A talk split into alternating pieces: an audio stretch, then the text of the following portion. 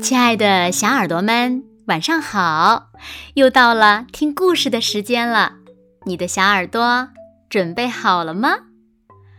我是每天晚上为小朋友们讲故事的子墨姐姐。今天呀，我们要听到的故事呢，名字叫做《云孩子和鲸鱼》。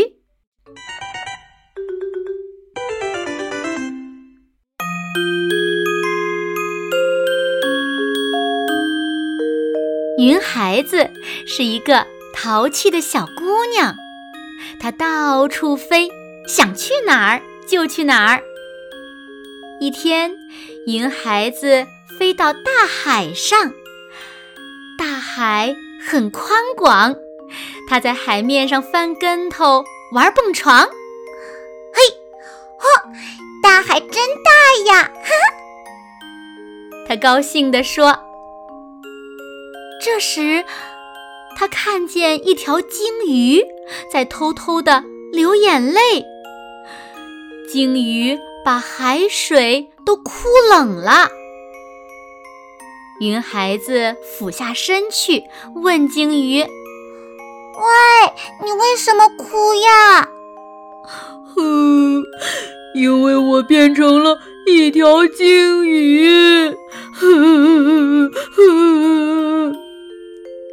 鲸鱼伤心地说：“嗯，可我曾经也是一朵白云呢。”嗯，鲸鱼补充说：“云孩子非常吃惊，一朵云可以变成一条鲸鱼，那非常可怕，它失去天空了。”嗯。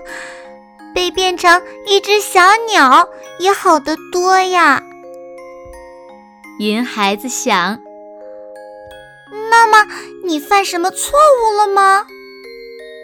云孩子问鲸鱼。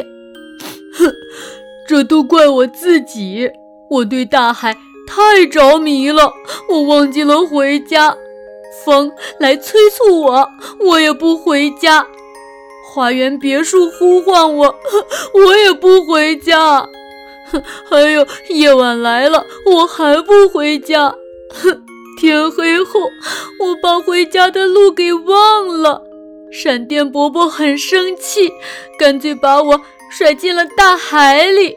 哼，我就变成了一条冰冷的鲸鱼。哼鲸鱼说：“原来大海里的鲸鱼都是云朵变的呀！这种变化像中了坏魔法。云孩子不愿自己被变成一条鲸鱼，也不愿意看到鲸鱼总是哭泣。你高兴起来吧，毕竟大海也是美丽的呀。”他安慰流泪的鲸鱼，可我时常想念天空，只有在高高的天上才是真正自由的。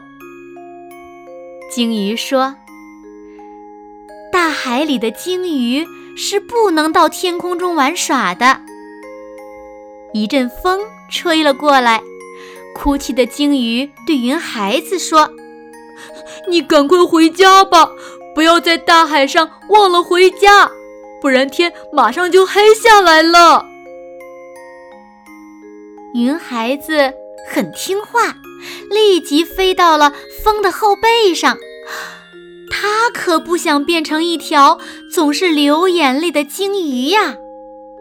况且大海再大，也没有天空大呀。云孩子是不愿意失去天空的。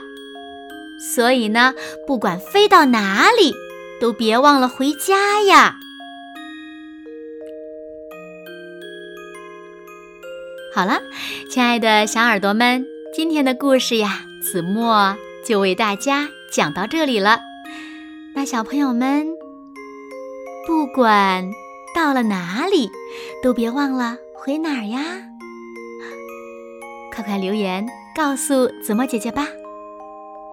好啦，那今天就到这里喽。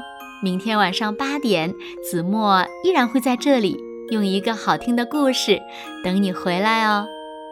你一定会回来的，对吗？